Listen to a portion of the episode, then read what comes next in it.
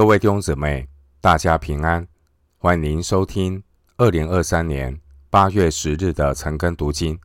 我是廖哲一牧师。今天经文查考的内容是《使徒行传》二十章十三到二十四节，《使徒行传》二十章十三到二十四节内容是保罗在米利都辞别。以弗所教会的长老。首先，我们来看《使徒行传》二十章十三到十六节。我们先上船，开往亚朔去，意思要在那里接保罗，因为他是这样安排的。他自己打算要步行。他既在亚朔与我们相会，我们就接他上船。来到米推利尼，从那里开船，次日到了基阿的对面，有次日在沙摩靠岸，有次日来到米利都。乃因保罗早已定义越过以弗所，免得在亚细亚单言，他急忙前走，巴不得赶五旬节能到耶路撒冷。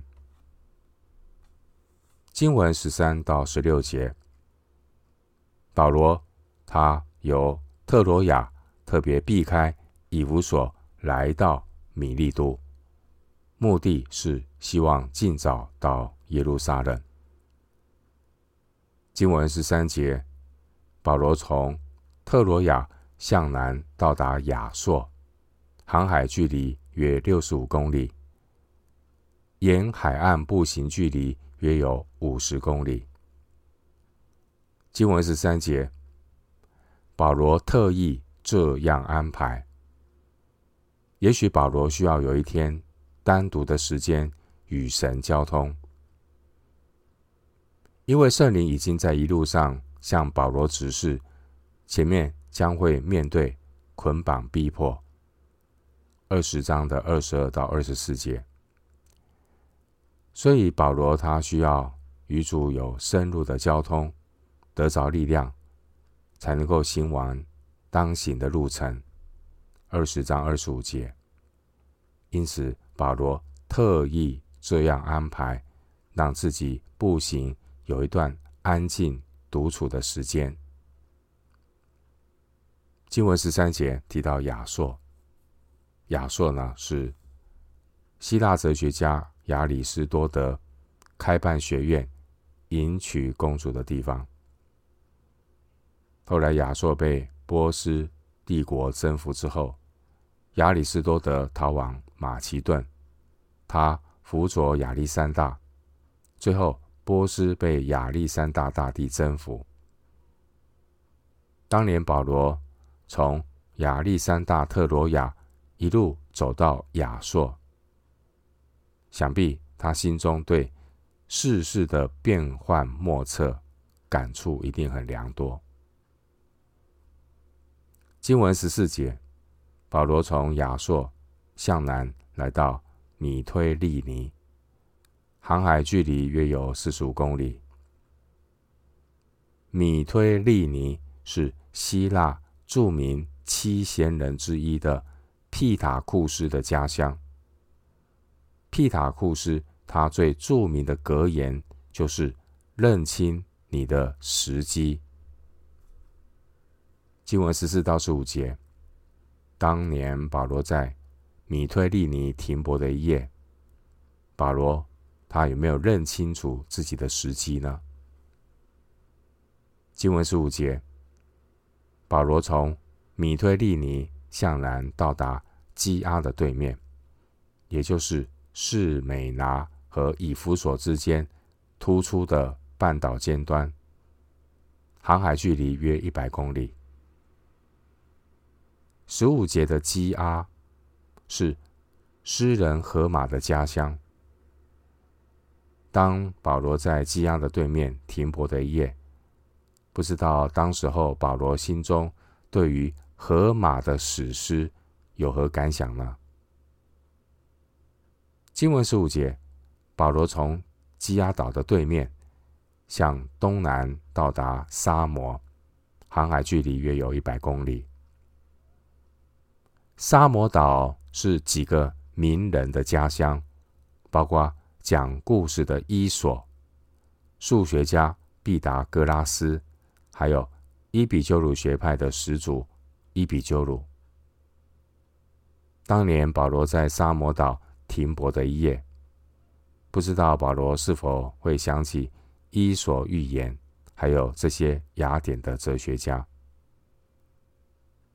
经文十五节，保罗从沙摩向南到达米利都，航海距离约六十公里。米利都是希腊七贤人之一泰勒斯的家乡。这位泰勒斯，他是米利都学派的创始人，被称为哲学之祖、科学之父。泰勒斯的格言就是“认识你自己”，而这句话也成了德尔菲神庙门口最著名的箴言。在神庙门口刻着人所写的劝世箴言。神庙的神还不如哲学家有智慧。当年保罗在米利都等候的几天当中，当保罗想到泰勒斯的格言“认识你自己”的时候，保罗心中有什么感想？弟兄姊妹。人要如何才能够真正的认识自己、认识神呢？经文十三到十五节，这是保罗一路沿着爱琴海东岸南下航行的路程。保罗这一种跳岛式的航行方式，是因为爱琴海的夏天通常只有白天起风，而小亚细亚沿岸。狭长的海峡也布满了小岛，夜间的航行危险性比较高。弟兄姊妹，我们看到这段经文，作者路加详细的描述保罗回程的这些细节，是要让读者体会到保罗他一路往耶路撒冷去，心甚迫切。二十二节。保罗他是被基督的爱所激励，他一心想要行完自己的路程，完成从神所领受的职事。二十四节，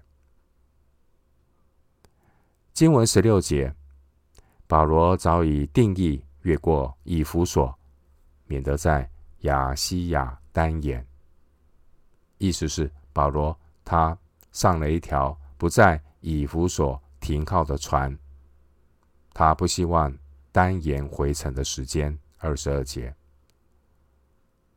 经文十六节，保罗刻意越过以弗所，免得在亚西亚单言，因为在两年前，保罗曾经在以弗所传道，当时候引起了极大的骚动。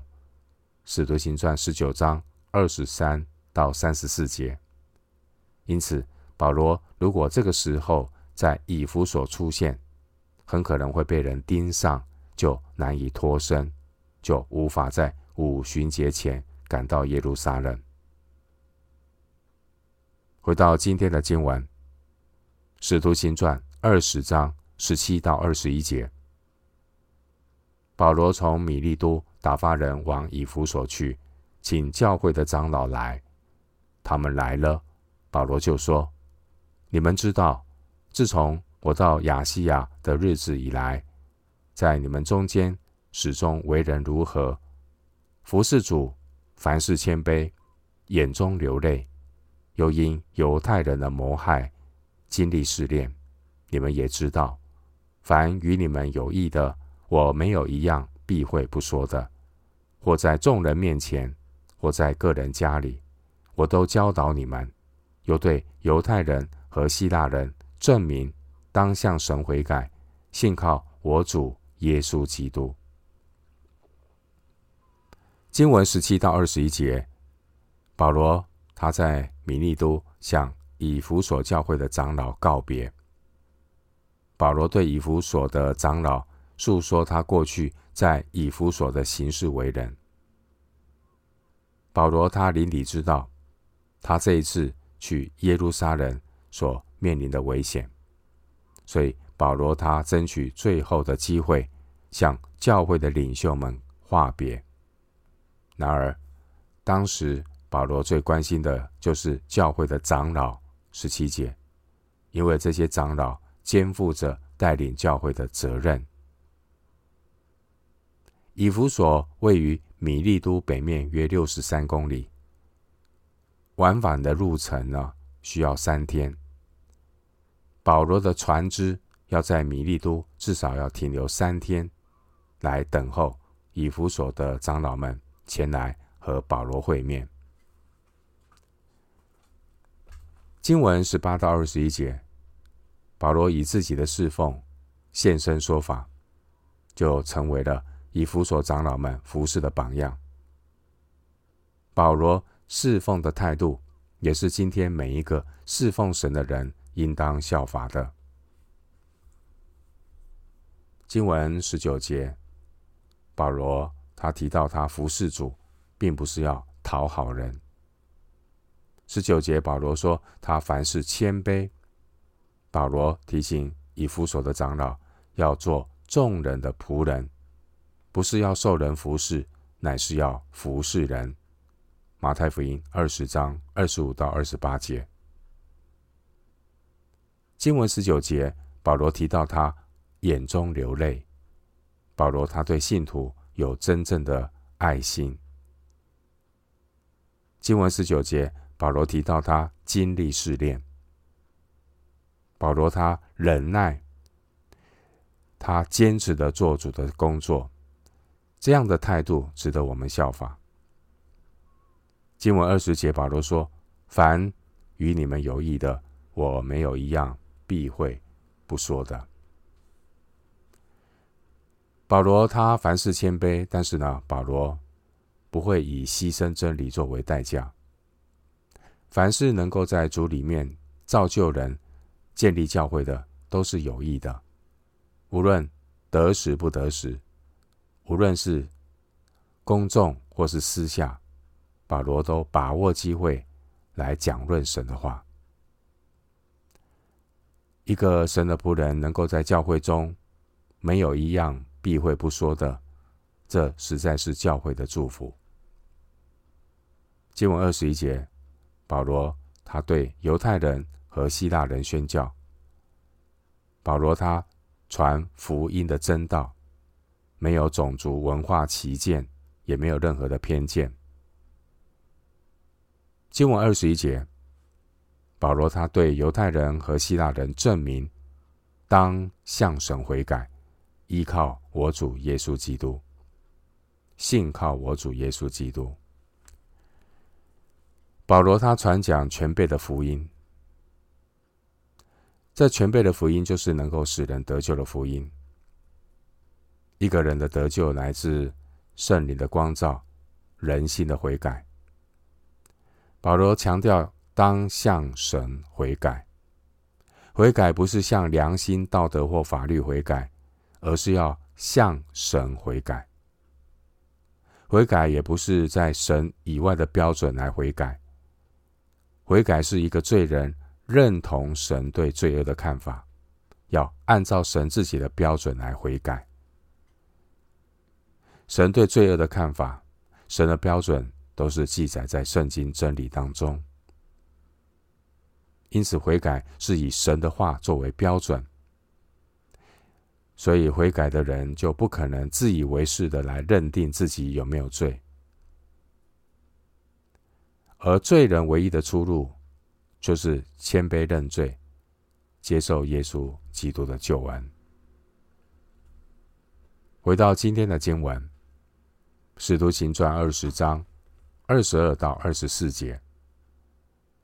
现在我往耶路撒冷去，心甚迫切，不知道在那里要遇见什么事，但知道圣灵在各城里向我指证，说有捆锁与患难等待我，我却不以性命为念，也不看为宝贵，只要行完我的路程，成就我从主耶稣所领受的职事，证明神恩惠的福音。经文二十二到二十四节，保罗说明他自己知道此行去耶路撒冷将会有苦难。然而保罗他不以自己的性命为念。经文二十二到二十四节，这是保罗他当时候的领受。经文二十二节，保罗说：“现在我往耶路撒冷去，心甚迫切。”意思是保罗他当时候被圣灵催逼要往耶路撒冷去。弟兄姊妹，来自圣灵的感动，不是，并不是依靠肉体血气的冲动，这不一样。来自圣灵的感动。乃是经过在圣灵里祷告和冷静思考之后，心里仍然有明确的催逼和感动，因此只有完全的顺服，灵里才会有平安。这个时候，圣灵并没有向保罗启示前往耶路撒冷的目的，所以二十二节保罗说他。不知道在那里要遇见什么事。然而，经文二十三节提到，圣灵已经在各城向保罗指证，保罗前面将有捆锁与患难，患难呢等待他。所以保罗他估计呢，可能这次与以弗所的长老们是最后见面的机会。二十五节。后来保罗呢，到耶路撒冷以后，果然就被逮捕。之后保罗被辗转送往罗马。虽然保罗后来曾经获得短暂的释放，但保罗之后也再没有回到以弗所。保罗就再次的被逮捕，而最后保罗他是为主殉道。经文二十三节提到圣灵在各城的指证，这是圣灵的预告。弟兄姊妹，基督徒要学习在圣灵里祷告，来查验神的旨意。今天有许多人美其名说是要寻求圣灵的带领、神的旨意，但其实只是想要趋吉避凶。只是想要知道要怎样做才是最体贴肉体的利益，他们并不想知道要如何才是最讨神的喜悦。弟兄姊妹，基督徒一生最重要的就是要讨神的喜悦，而不是体贴肉体。弟兄姊妹，如果圣灵向我们预告前面有捆锁，与患难，二十三节，请问我们还会继续的顺服神往前行吗？一个真正被圣灵充满的人，即便他明明知道前面有捆锁与患难，然而一个被圣灵充满、被圣灵管制的人，他仍然不以性命为念，也不看为宝贵，只要行完我的路程，二十四节。正如当年主耶稣基督，他明知道他去耶路撒冷要受难，但主耶稣仍然定义向耶路撒冷去。路加福音九章五十一节。弟兄姐妹，凡是出于圣灵带领的原则都是一样的，也就是不要成就我的意思，只要成就。主的意思，路加福音二十二章四十二节，基督徒都应当有这样的态度。我们要成就的是神的意念，我们愿意放下自己的意识，我们愿意呢顺服神的带领，以至于有一天，当我们离世见主面的时候，我们才可以坦然无惧地说：“那美好的仗我已经打过了，当跑的路我已经跑尽了，所信的道我已经守住了。”提摩太后书四章七节，经文二十四节，使徒保罗他从主耶稣所领受的职事，就是要向犹太人和外邦人传福音，而这也是每个基督徒。所领受的福音使命。经文二十四节提到神恩惠的福音，神恩惠的福音就是二十五节说到的神国的道。福音的目标是什么？耶稣基督福音的目标不只是让人得着平安喜乐和永生。耶稣福音的目的。是要领得救的人进入神的国，服在神权柄的管理之下，做主门徒，遵行神的道，走神成圣的道路，能多结果子，荣耀神。这是福音的目的。我们今天经文查考就进行到这里，愿主的恩惠平安与你同在。